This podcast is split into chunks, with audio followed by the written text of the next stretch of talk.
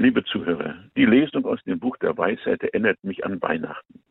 Bei einem der Väter, denke ich, fand ich einmal einen Vergleich des ersten Teils der heutigen Lesung mit dem Fest der Geburt Jesu. Leider habe ich bei der Vorbereitung dieses Impulses die Stelle nicht mehr gefunden. Auch im Kontext der Errettung Israels am Schilfmeer könnte der Text genommen werden. In der Einführung im Schott lesen wir, die Weisheit Gottes hat sich der Geschichte gezeigt, als er Israel aus Ägypten herausführte. Die heutige Lesung erinnert in ihrem ersten Teil an die zehnte und letzte der ägyptischen Plagen.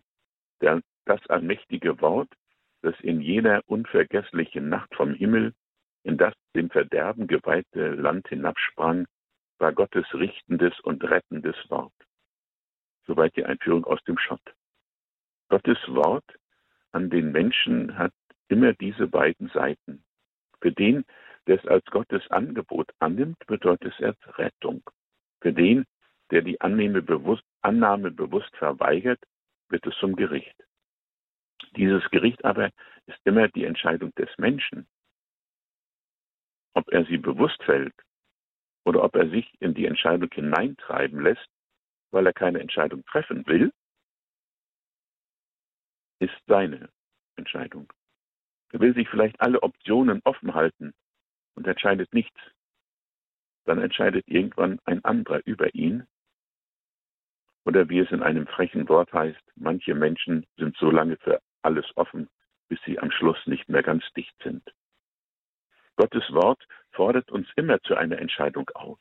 Jesus, Gottes Wort an uns, der Logos, ist in seiner Menschwerdung nicht nur einer von uns Menschen geworden.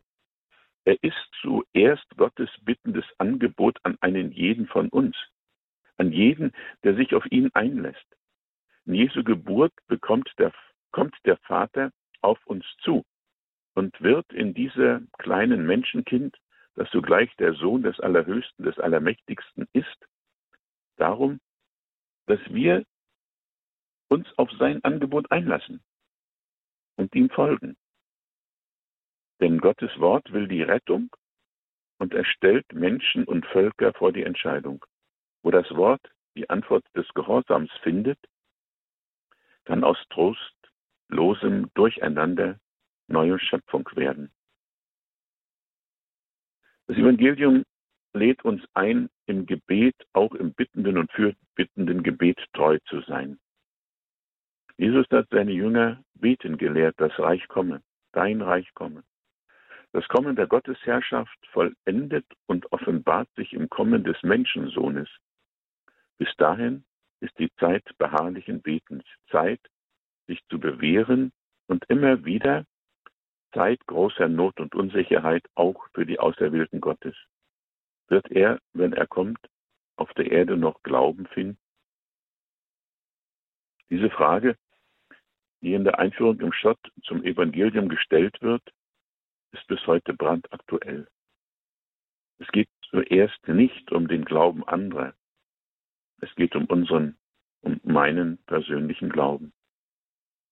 Dann kommt natürlich die Frage, wie steht es um unseren Glauben? Ist er auf dem Niveau der Kinder- und Jugendzeit stehen geblieben? Hat er sich zu einem reifen Glauben entwickelt? Der im beständigen Lesen der Heiligen Schrift und der Lehre der Väter weitergebildet wurde und wird? Ist es ein betender Glaube geworden, der von täglich regelmäßigen Zeiten des Verweilens beim Herrn in Anbetung und Betrachtung genährt, zur Quelle auch für andere geworden ist?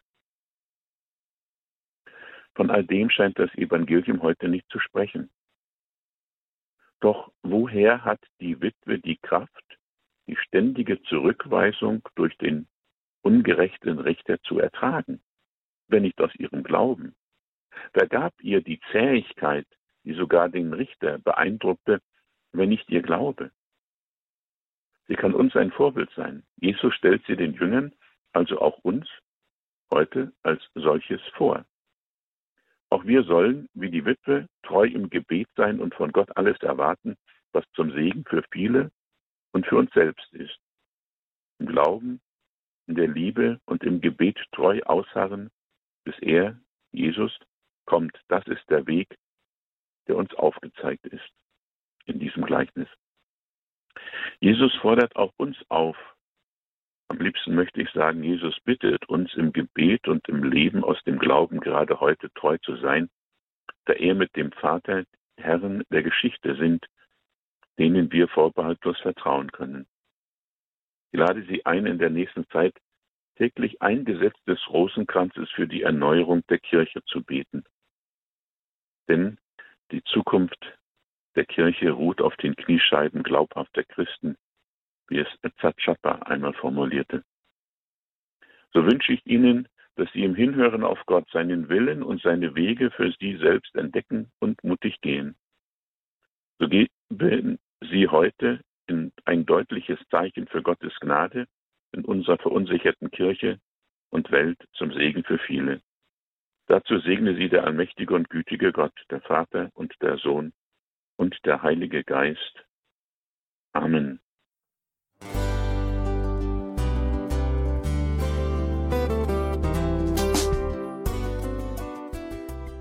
Liebe Zuhörerinnen und Zuhörer, vielen Dank, dass Sie unser CD- und Podcast-Angebot in Anspruch nehmen. Wir freuen uns, dass unsere Sendungen auf diese Weise verbreitet werden. Dieser Dienst ist für Sie kostenlos. Für uns ist er allerdings mit einem nicht unerheblichen finanziellen Aufwand verbunden. Deshalb sind wir für jede Spende dankbar. Alle Bankverbindungen unserer Spendenkontos können Sie über unsere Homepage horeb.org unter dem Menüpunkt Spenden einsehen. Dort besteht auch die Möglichkeit, online zu spenden natürlich nach den neuesten Sicherheitsstandards. Sie können diese Informationen auch bei unserem Hörerservice unter der Telefonnummer 08328 921 110 erfragen.